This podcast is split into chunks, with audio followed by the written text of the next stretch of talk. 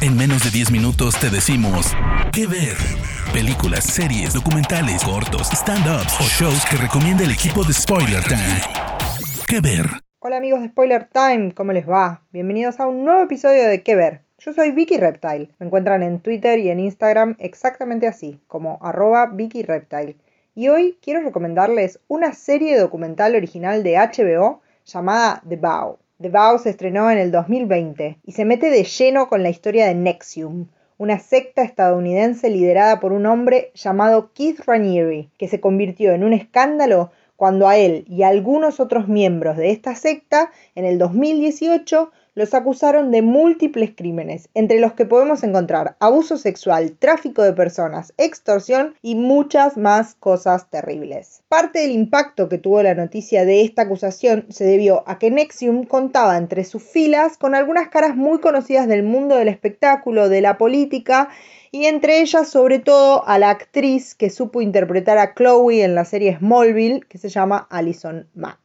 La serie original de HBO presenta a Nexium y cuenta con el relato de algunos ex miembros de la organización que van a narrar episodio tras episodio cómo fue para ellos salirse de esta secta y cómo tuvieron que luchar para poder llevar a Ranieri a la justicia. Quienes cuentan toda esta historia son en primer lugar Bonnie Peace, una actriz australiana con su marido Mark Vicente, un director de cine que llegó a estar en los cargos más altos de la organización, es decir, de Nexium. También está Sarah Edmondson, una actriz canadiense que llegó a abrir su propia sucursal de Nexium en Vancouver con su marido Nippy. Y además la actriz estadounidense Catherine Oxenberg, famosa porque participó en la serie Dynasty, quien fue una de las que más luchó porque adentro de Nexium se encontraba su hija India y ella quería liberarla de esta secta.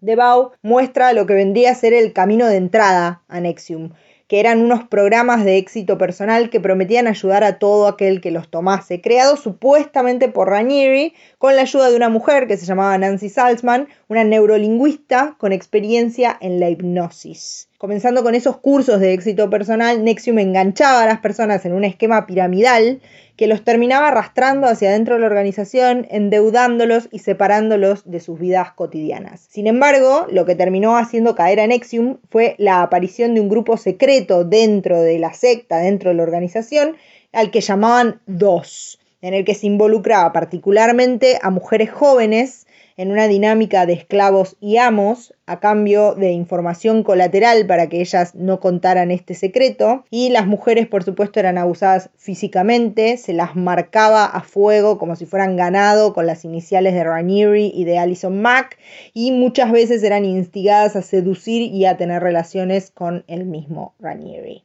Esto fue lo que marcó la caída y el escándalo de Nexium. La serie de HBO de Bau me parece fabulosa por la cantidad de material verídico del que dispone.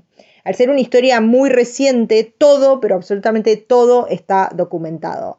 Dentro de la misma secta, dentro de Nexium, hacían muchísimo hincapié en documentar cada palabra que salía de la boca de Keith.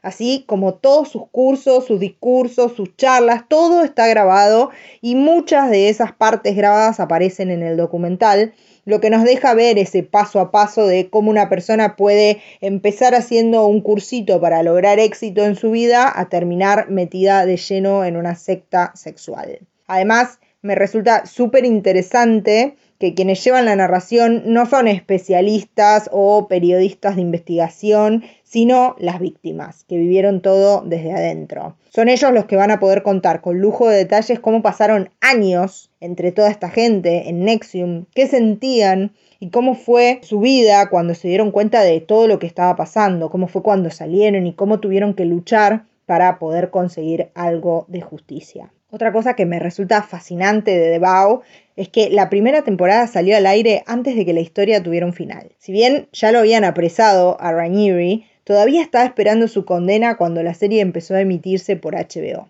Fue recién a fines de octubre del 2020 que se conoció la sentencia para Keith Ranieri, que fue nada más y nada menos que 120 años de prisión. Alison Mack, por su parte, que es otra de las que está esperando condena, sigue esperando una definición.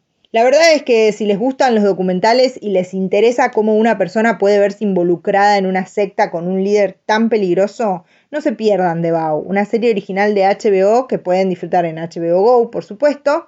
Yo soy Vicky Reptile y los espero en mis redes sociales para charlar sobre esta recomendación. Nos encontramos en el próximo episodio de Que Ver.